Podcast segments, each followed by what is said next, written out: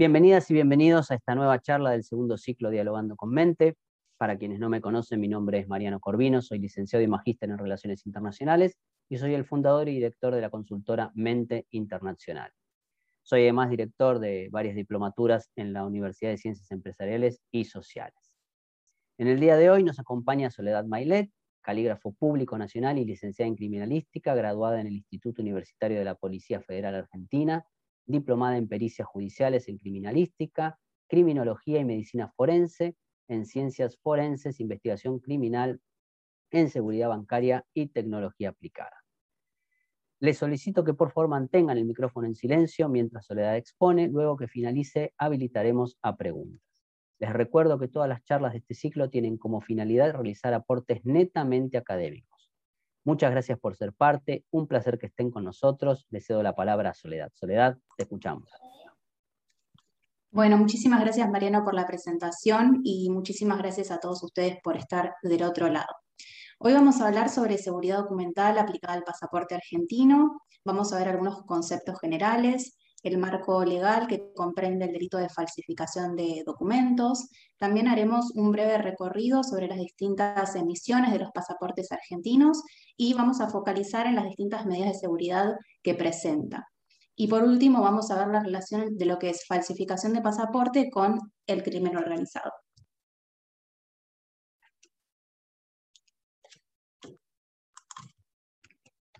Bien, en esta primera parte vamos a ver algunos conceptos generales. Quise traer el concepto de falsificar de la Real Academia Española, que hace referencia a falsear o adulterar algo o fabricar algo falso o falto de la ley.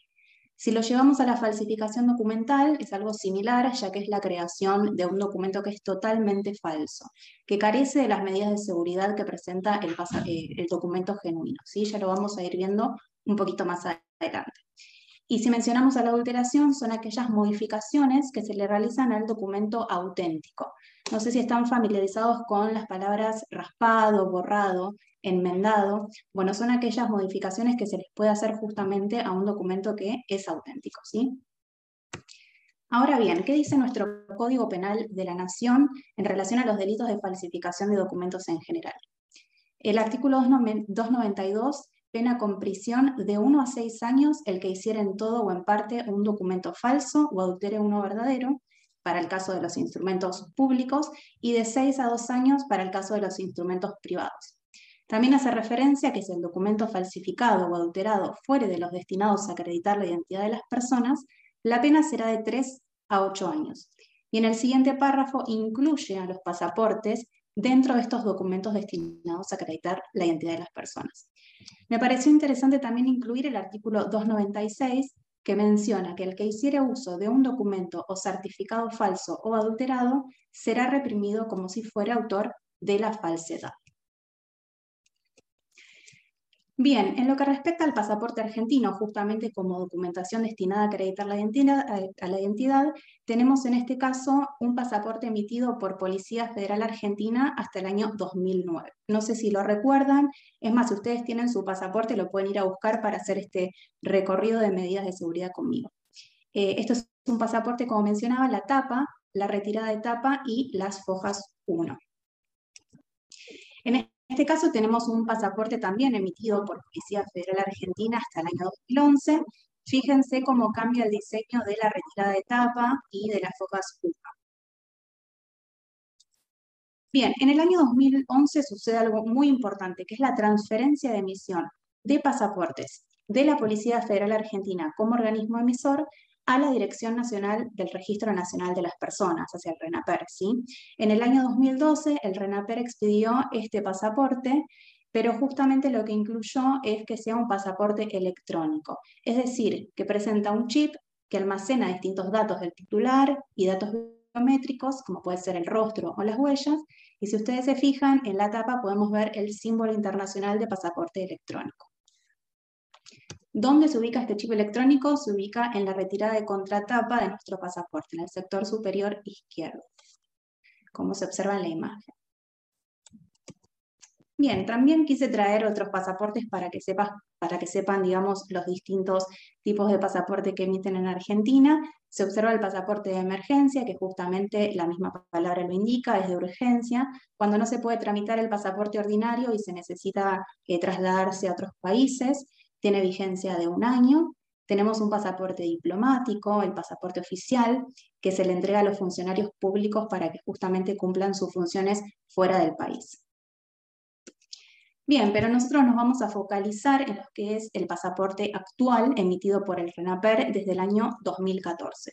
Tal vez piensen que el año 2014 fue un montón, pero justamente el RENAPER como organismo emisor está facultado para poder incluir nuevas medidas de seguridad documentales conforme pasa el tiempo para reforzar eh, la seguridad de nuestro pasaporte argentino.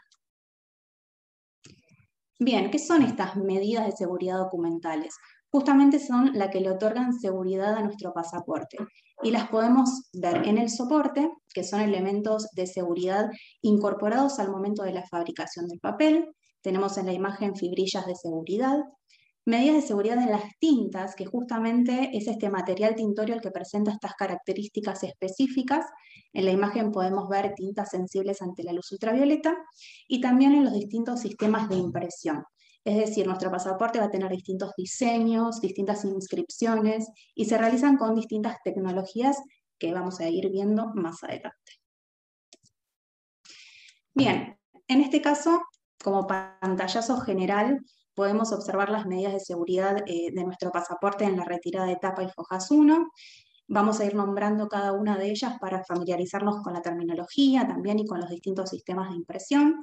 Tenemos las fibrillas de seguridad visibles, fondo de seguridad realizado con una impresión offset, ya mencionamos un tipo de sistema de impresión, la imagen latente realizada con una impresión calcográfica, el número que identifica el pasaporte con una impresión tipográfica, la tinta de variabilidad óptica realizada con una impresión calcográfica y las microletras realizadas con una impresión offset.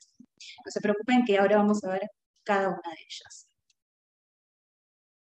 Bien, estas fibrillas de seguridad. Yo les había mencionado que había medidas de seguridad incorporadas al momento de la fabricación del papel. Esta es una de ellas, justamente cuando el papel todavía es una pasta, se le incorporan las fibrillas de seguridad, luego eso se estira y es lo que permite finalizar la hoja y quedan aleatoriamente distribuidas en el papel. ¿sí? En este caso son fibrillas visibles, pero también las hay de colores variados, sugestivos, fluorescentes y perceptibles sobre la luz ultravioleta. Sus longitudes pueden ser variadas de 2 o 3 milímetros y su espesor de una décima de milímetro aproximadamente. Bien, nuestro fondo de seguridad del pasaporte. Fíjense que el pasaporte, tanto en la retirada de tapa, hojas 1, y también en todas las hojas, va a tener un diseño que cubre la totalidad de la hoja. Está conformado por distintas líneas, bien delgadas, curvas, que no se empastan, están perfectamente diferenciadas entre sí. Es un complejo diseño que eh, la verdad es que es muy complejo de realizar, con lo cual se necesita una tecnología apropiada. En este caso es una tecnología de impresión offset, que justamente mm, tiene la particularidad de poder realizar estos complejos diseños y a su vez se caracteriza por ser plano gráfico. ¿Qué significa esto? Que la tinta y el papel se encuentran a un mismo nivel, ¿sí? No están ni en sobre relieve ni en bajo relieve, sino que se encuentran siempre a un mismo nivel. Bien, dentro de este fondo principal o fondo de seguridad también se encuentran las microletras o microleyendas. En el caso del pasaporte se encuentra eh, lo que observamos en la imagen eh, que se observa en pantalla, es la leyenda República Argentina de manera eh, ininterrumpida, ¿sí? que se combina con el fondo de seguridad del pasaporte. Es importante destacar que para poder leer esta leyenda es necesario un instrumental óptico adecuado de aumento. ¿sí? También es realizado por un sistema de impresión offset. Bien, la imagen latente. La imagen latente es un diseño que se encuentra oculto detrás, de un patrón de líneas que son verticales y que son horizontales. ¿Cómo me puedo dar cuenta o cómo puedo observar este tipo de, diseño oculto? De acuerdo al ángulo de incidencia de luz y de observación. En este caso observo la, letra R. Se realiza con un sistema de impresión calcográfico. La particularidad que tiene es que se encuentra en sobre relieve. ¿Esto qué significa? Si ustedes pasan la mano o el dedo por esa zona, van a tener una sensibilidad al tacto producto de esta tinta que se encuentra en sobre relieve. Bien, las tintas ópticamente variables o tintas OBI, también lo tal vez lo reconozcan por esas siglas, que tienen la particularidad de cambiar de tonalidad de acuerdo al ángulo de incidencia de luz y de observación. En este caso pasa de un color dorado a un color medio rosa. ¿Sí? O sea, si ustedes colocan el documento y lo miran de izquierda a derecha o de arriba hacia abajo, van a poder observar este fenómeno se realiza con una impresión calcográfica, como la anterior. Es decir, que si ustedes también pasan el dedo por ahí, van a ver este sobre relieve producto de esta, eh, de, este, de esta medida de seguridad. Bien, el sistema de impresión tipográfico. En general se utiliza para eh, darle la numeración a gran parte de documentación, en este caso en el pasaporte también. Es una técnica que se caracteriza por estar en bajo relieve. Es decir, que es tanta la presión que se ejerce sobre el papel por el tipo, por esta forma impresora, que produce un hundimiento en el papel y provoca este bajo relieve. Eh, es decir, si vamos repasando un poquito, tenemos el sistema de impresión offset, que es planográfico, la tinta y el papel a un mismo nivel. El sistema de impresión calcográfico en sobre relieve y el sistema de impresión tipográfico en bajo relieve. Así vamos entendiendo las diferencias que me otorgan los sistemas de impresión para poder confeccionar las distintas medidas de seguridad. Bien, también tenemos tintas sensibles ante la luz ultravioleta. Es una medida de seguridad justamente que se encuentra en el material tintorio, que únicamente es perceptible y es visible cuando coloco el soporte ante la incidencia de la luz ultravioleta. En el caso de los pasaportes, y como se observa en la imagen, tenemos las siglas RA, el contorno de la República Argentina, y la numeración de mi pasaporte realizada en una coloración amarilla. Tenemos un diseño ondulado en el sector derecho de la primera foja. También tenemos fibrillas de seguridad que reaccionan ante esta fuente de luz. Y si observan un poco mejor, también van a ver que el hilo de seguridad tiene una reacción ante esta fuente de luz, que ya lo vamos a ir viendo un poco más adelante. Bien, la marca de agua. La marca de agua también es una medida de seguridad incorporada al momento de la fabricación del papel. Seguramente la conocen y la habrán visto. Se coloca el papel a trasluz y eso lo que me permite es observar un determinado diseño. ¿Cómo se produce este, esta medida de seguridad? Es producto del adelgazamiento de las fibras celulósicas del papel. Ese adelgazamiento es el que me permite un mayor pasaje de luz y en consecuencia puedo observar estos diseños. En este caso tengo un diseño circunferencial relacionado a la Casa de Moneda de la Nación que está distribuido sobre la totalidad de las hojas de mi pasaporte. Bien, ahora pasemos a lo que es la página biográfica. Para mí es muy importante porque justamente es la que contiene nuestros datos personales. Entonces, esta foja también va a tener distintas medidas de seguridad. Como mencionamos anteriormente, va a tener un fondo de seguridad de microletras, eh, en este caso son otros diseños, pero también se reitera este fondo principal. Eh, va a tener un laminado de seguridad, que lo vamos a ir viendo un poco más adelante, y por supuesto va a tener tintas reactivas ante la incidencia de luz ultravioleta con este diseño ondulado que vemos en pantalla. Por otro lado, quise ampliar a Fojas 3 las distintas numeración que identifica el pasaporte, que se realiza específicamente con una perforación láser que permite que estos, eh, estos orificios tengan un borde definido, estén perfectamente diferenciados entre sí, equidistantes unos de otros, que es producto de este sistema mecánico. Esta es una imagen realizada con luz por transparencia que permite apreciar eh, esas perforaciones que están en las restantes fojas a partir de la foja 3. Bien, pero continuamos con nuestro laminado de seguridad que permite cubrir los datos de la persona. Tenemos distintos, eh, distintas características, tenemos movimientos con color, efectos de relieve, un kinegrama. Esto justamente si ustedes tienen su pasaporte, realizando este movimiento que les había mencionado con anterioridad, que es de arriba hacia abajo, de izquierda a derecha, van a poder experimentar este cambio en los movimientos de color, en los diseños, y eh, puntualmente en el kinegrama, que es un poco más compleja esta medida de seguridad, ya que tiene un efecto de movimiento, de rotación, de expansión y transformación de una imagen a otra. También tiene microletras incluidas dentro de ese diseño de kinegrama. Bien. Les quise traer las medidas de seguridad también de la parte media del documento, de las fojas 16 y de las fojas 17. También vamos a tener, por supuesto, el tan mencionado fondo de seguridad. Se va a cambiar, por supuesto, el diseño, pero se van a mantener estas delgadas líneas, en este caso dentro de lo que es la numeración de las hojas, incluyen distintas letras, pero puntualmente traje este sector del pasaporte porque tiene, se puede ver muy bien el hilo de seguridad. El hilo de seguridad es muy importante porque justamente es el que contiene todas las hojas de mi pasaporte, las une a mi cartilla. Y eso eh, es algo muy importante, más adelante lo vamos a ir viendo, pero adelanto un poco que a veces una de las modalidades de falsificación es retirar una foja y agregar una nueva. Entonces, mi hilo de seguridad justamente es muy importante y también presenta medidas de seguridad, que en este caso se puede observar con la reacción ante la luz ultravioleta, una reacción en coloración rojo. Acá lo vemos un poquito mejor, viendo también las distintas tintas sensibles ante la luz ultravioleta y el hilo de seguridad, sobre todo eh, en coloración rojo.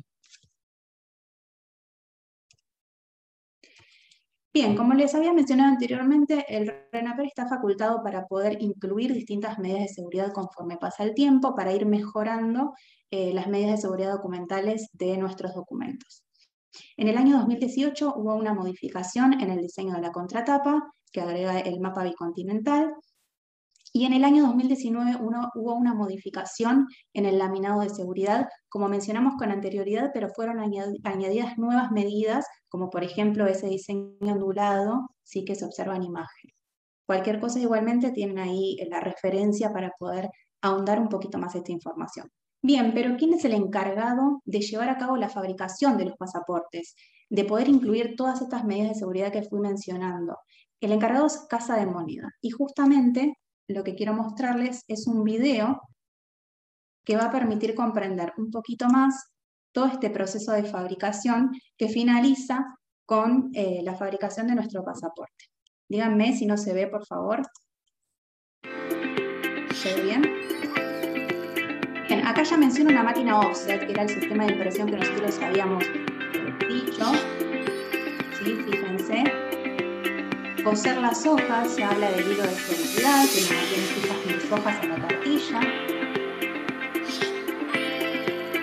El chip electrónico, acuérdense que en el año 2012 nuestro pasaporte tiene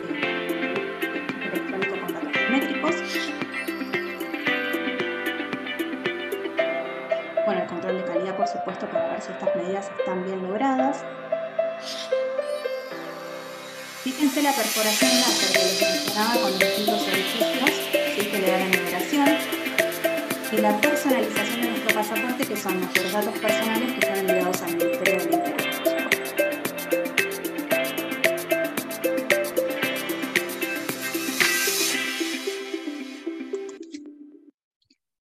Bueno, con eso quise mostrarles, también para que se entienda un poco más, cómo es realizar estas medidas de seguridad, cómo se plasman el soporte y cómo es su proceso de fabricación, que al final es lo que nosotros tenemos en la mano para poder viajar a distintos puntos del mundo.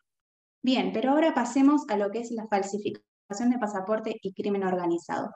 Es algo muy breve, simplemente quise traer distintos casos que puedan ejemplificar eh, la cuando la falsificación de pasaporte interviene en distintos tipos de, de delitos. ¿sí?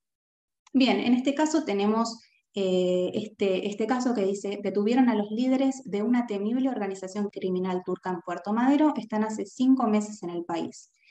Ingresaron a la Argentina con pasaportes falsos, los buscan por encabezar una asociación ilícita dedicada a homicidios, secuestros y el ataque sicario a un político. Entraron a la Argentina con pasaportes falsos turcos. Bien, acá interviene también la falsificación de este documento para poder ingresar al país. Bien, en este caso tenemos la justicia condenó a los iraníes que entraron al país con pasaportes falsos, los detalles de la pena, le dieron de tres eh, años de prisión en suspenso para ambos por el delito de uso de pasaporte falso, la misma pena y el mínimo que estipula la ley. Acuérdense lo que habíamos visto al principio de la charla respecto al marco legal, cómo estaba tipificado y en este caso eh, el veredicto que le dieron a estos sujetos también. Estaban imputados por ser una banda internacional compuesta por al menos seis personas, destinadas a cometer delitos eh, indeterminados como la falsificación de documentos públicos, el robo, el hurto, el encubrimiento y la falsedad ideológica. Acá manifiestan algún tipo de información que es muy interesante, que es que se encontraron 96 capturas de detalles de pasaportes en blanco de diversos países. Habían un pasaporte español en blanco, formatos en blanco de pasaportes de Malta o un pasaporte polaco con datos, pero sin foto.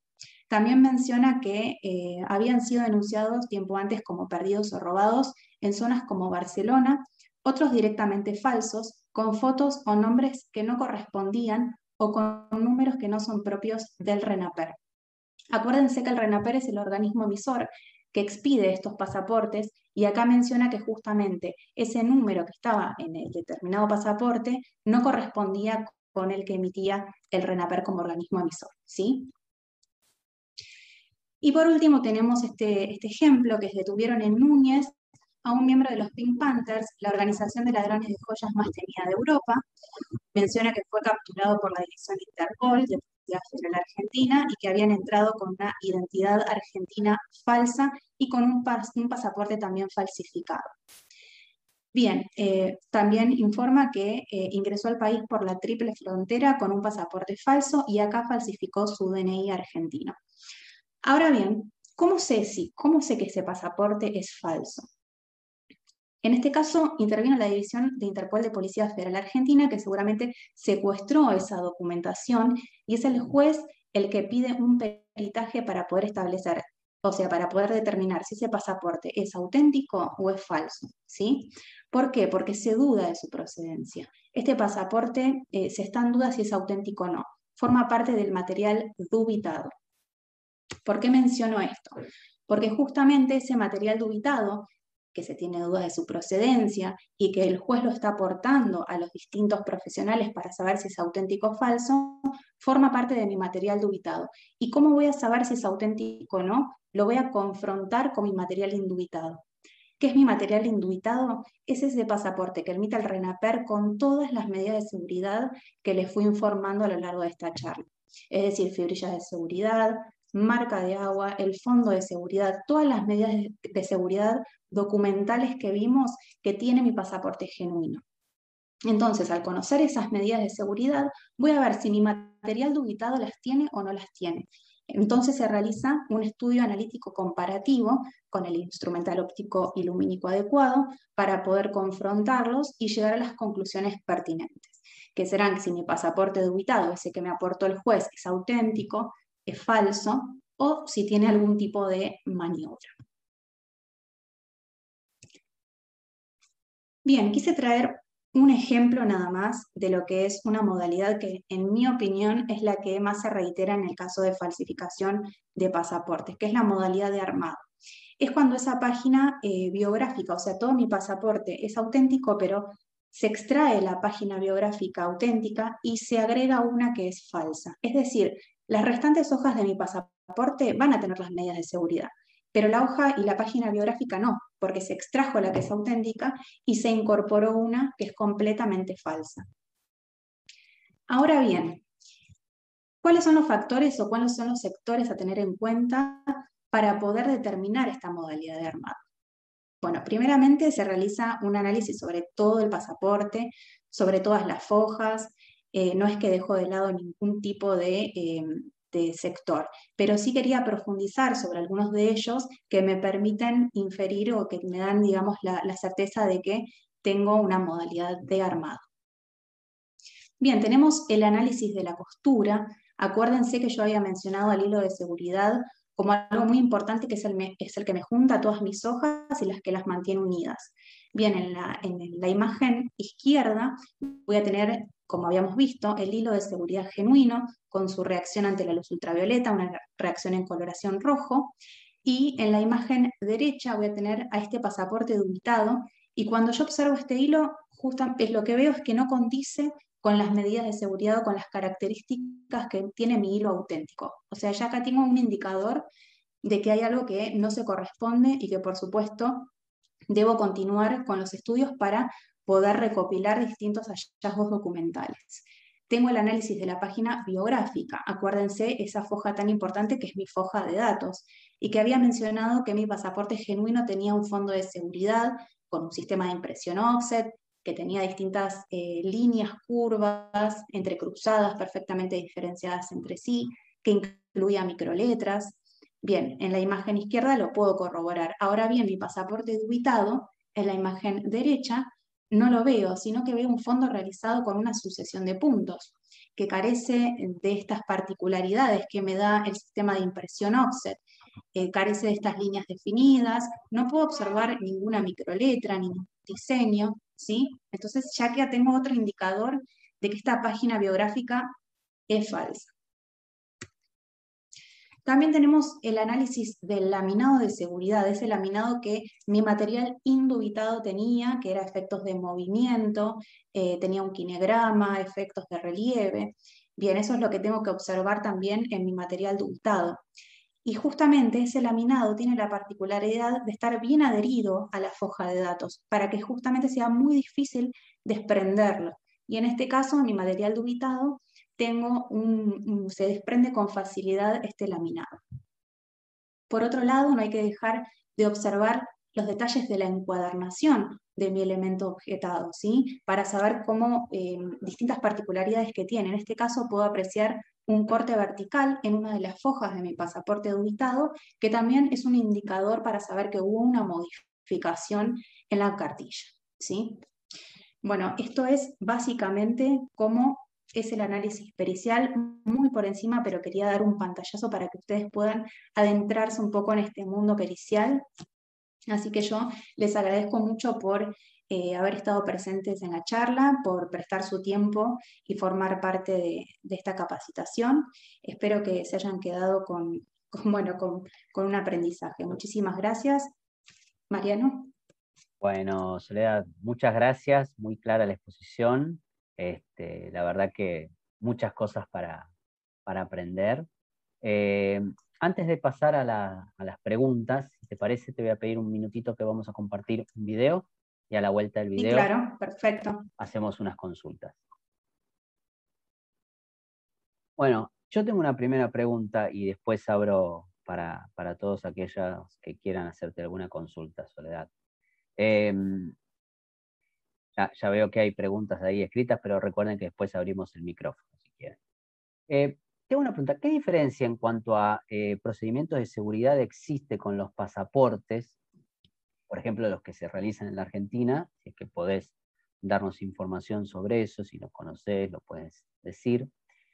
¿Qué diferencia hay entre quien hace un pasaporte en el aeropuerto, que se hace en el momento, y en aquel pasaporte que demora tiempo prudencial, porque viste que ahora se han acortado los tiempos, vos puedes hacer el pasaporte en distintos lugares, pero digo, ¿hay algún procedimiento específico en cuanto a seguridad?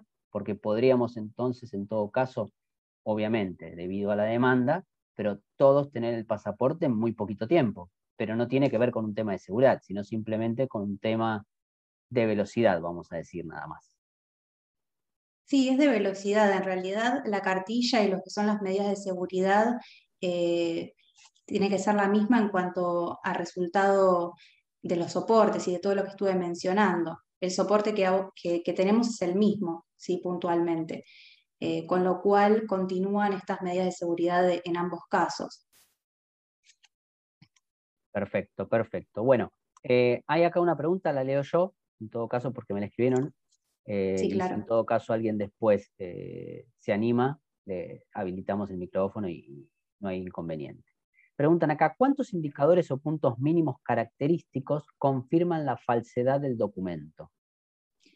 En realidad no hay un número puntual que permita determinar eh, que, o sea, que esté especificado cuántos puntos tienen que haber, sino que se, se, hace una valoración de los hallazgos identificados y a partir de ahí, por supuesto, eh, se determina eh, las conclusiones pertinentes. En el caso de lo que es la falsificación puntualmente, si ya carece de las medidas de seguridad es falso, si no es que hay uno o dos. El documento tiene que tener todos los elementos de seguridad que emite el organismo emisor. Eh, tal vez puedan haber imitaciones de las medidas de seguridad, pero por supuesto que nunca se logra alcanzar eh, lo que son justamente esa conformación de las medidas de seguridad.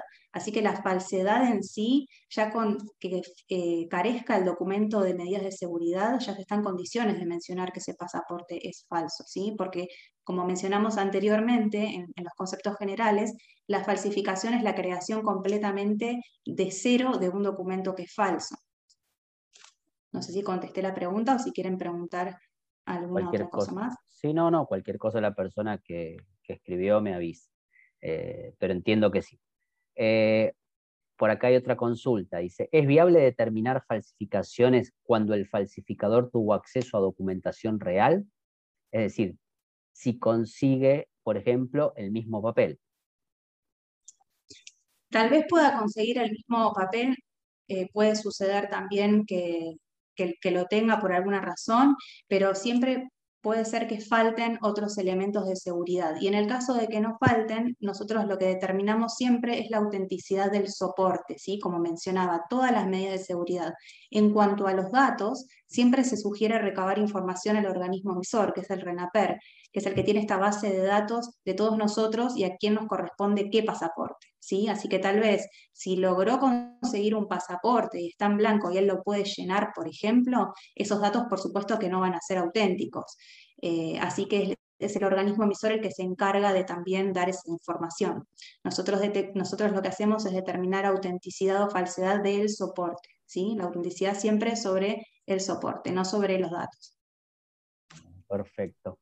A ver, acá hay otra consulta que dice, desde la experiencia de la oradora, ¿es más frecuente las falsificaciones de los documentos o las adulteraciones en documentos genuinos? Ay, qué pregunta. Creo que las falsificaciones. Creo que las falsificaciones, porque mm, sí, es, más frecuente. Hay, lo que pasa es que yo justamente hablé de los pasaportes, pero hay una gran cantidad de documentación. Yo cuando hablo de documentación Hablo desde un DNI, desde documentación del automotor, eh, puede ser también papel moneda nacional, extranjero, eh, títulos eh, universitarios, secundarios, hay un montón de documentación, pero sí creo que predomina la falsificación, en mi opinión. Muy bien. Es un minutito que estoy consultando a una persona que me hizo una pregunta que es parecida si, desea que lea la pregunta o con esta respuesta que está, está perfecto. Eh, ¿Alguien quiere hacer una pregunta? Escuchamos, Diana. Buenas noches. ¿Puedo? Sí, claro. Eh, primero que nada, gracias. Hola, buenas tardes. Eh, gracias por la exposición, quedó muy clara. en realidad quería saber lo siguiente, estoy con la cartilla acá del pasaporte en mis manos y suponiendo que el pasaporte es auténtico, no hay adulteraciones, no se observa nada, pero los sellados eh, que se encuentran en la parte de la visa eh, son falsos, ¿no? Ahí eh, el pasaporte automáticamente se convierte en, par, en falso, perdón, o se habla sobre el sellado. Bueno, muchas gracias por tu pregunta. Es muy interesante lo que estás mencionando porque justamente el sellado y las visas forma parte de lo que es la información que contiene el pasaporte. En primera medida, siempre se establece la autenticidad o falsedad de lo que es el pasaporte. Si es auténtico, es decir, que presenta todas las medidas de seguridad, por supuesto que se continúan los estudios, se ahondan los estudios sobre todo lo que tenga que ver con los datos y el contenido de ese pasaporte. Y en ese caso, los sellos, el sellado también forma parte de ese análisis. Eh, puntualmente lo que vos eh, te referís es el sellado. Si llega a haber algún tipo de irregularidad, como por ejemplo ha sucedido que ese sellado esté impreso, es decir, que no corresponde a un elemento sellador, sino que está impreso, es algo que por supuesto se deja constancia en el informe pericial y se eh, informa al juzgado interventor. ¿sí? Em, eso también, porque es otra parte, es otro estudio, pero se necesita un elemento indubitado. También como me pasa con el pasaporte, va a pasar con el sello. Voy a necesitar el sello indubitado para saber qué características tiene y confrontarla con mi sello dubitado que está dentro de ese pasaporte. Pero si ya analizándolo eh, determino que, no, que es una impresión o que no se corresponde, por supuesto que también se informa en el informe pericial. Bien, gracias. De nada. Perfecto. Ahora, Soledad, una, otra pregunta que, se me ocurre, ¿no? Porque uno, uno tuvo la suerte alguna vez de viajar y digo, todos estos análisis los hacen muy poco tiempo, porque uno cuando llega a migraciones entrega el pasaporte, eh, no, tarda tanto eh, en hacerse esa, digamos, esa revisión. O, uno tiene esa impresión, por ahí entre que le preguntan dos o tres cosas, la persona obviamente, como está, tiene tanto entrenamiento, eh, pero es bastante rápido, casi instantáneo. Sí, o sea, la parte de, mm, o sea, la modalidad que tiene seguridad aeroportuaria, la verdad desconozco cómo es que realizan esos controles, pero sí sirve mucho la parte del chip biométrico, como mencioné, y por supuesto que se realizan ciertos controles que, eh, al momento de, presentar el pasaporte, pero desconozco bien cuál es la metodología que se utiliza en Policía de Seguridad Aeroportuaria. Considero que si llegan a haber algún tipo de irregularidad, por supuesto que se se profundiza un poco más o se trata de revisar un poco más las cosas y en el caso de que por supuesto haya más dudas, se procede también a este, a este peritaje, pero eso ya cuando es más complejo la situación. Sí, sí, sí, perfecto, perfecto. Eh, no sé, Mariela, que apareció en cámara, si es que quiere hacer otra pregunta. No. Ok. Bueno, ¿alguien quiere hacer alguna pregunta más? Si no, vamos a ver un pequeño video y luego tenemos el cierre. Mientras tanto, si a alguien se le ocurre alguna pregunta, la vemos. Bueno, muchísimas gracias por haber este, acompañado en el día de hoy. Yo quiero especialmente agradecerle a Soledad porque la verdad es que eh, para mí es, un orgullo personal que ella hoy haya dado esta charla. Ella ha sido, como ustedes han visto, yo he pasado todas las capacitaciones que ella ha realizado y entre ellas que no lo he pasado solo para guardar y decirlo personalmente, ella ha sido alumna de la diplomatura en prevención del lado de activos, cibercrimen y financiamiento del terrorismo que dirijo en la Universidad de Ciencias Empresariales y Sociales, de la cual hoy nos están acompañando su coordinadora, que es Luisa Herrera, eh, algún alumno que está por aquí, alumna, este, alguna exalumna y hoy eh, docente, Así que para mí es, un orgullo, como siempre, eh, darle la oportunidad a aquellas personas que, demuestran interés y, conocimiento sobre ciertos temas. Así que Soledad, para mí, la verdad es, muy importante que hayas dado esta charla, lo veníamos planeando luego de que haya finalizado tu, diplomatura el año pasado, era un tema muy importante para, conversar con, la ciudadanía, como yo digo, porque esto es pura y exclusivamente para devolverle y darle a las personas capacitación totalmente gratuita porque eso es lo que buscamos desde Mente, entre otras cosas. Así que, Soledad, eh, muchísimas gracias, gracias Karina por estar, gracias a todos y a todas por acompañarnos. Soledad, te dejo cerrar a vos. Muchísimas gracias Mariano y a todo el equipo de Mente nuevamente por la oportunidad y por dejarme traer este tema y poder exponerlo. Eh, así que les agradezco un montón y a todos ustedes por haber participado. Eh, muchísimas gracias.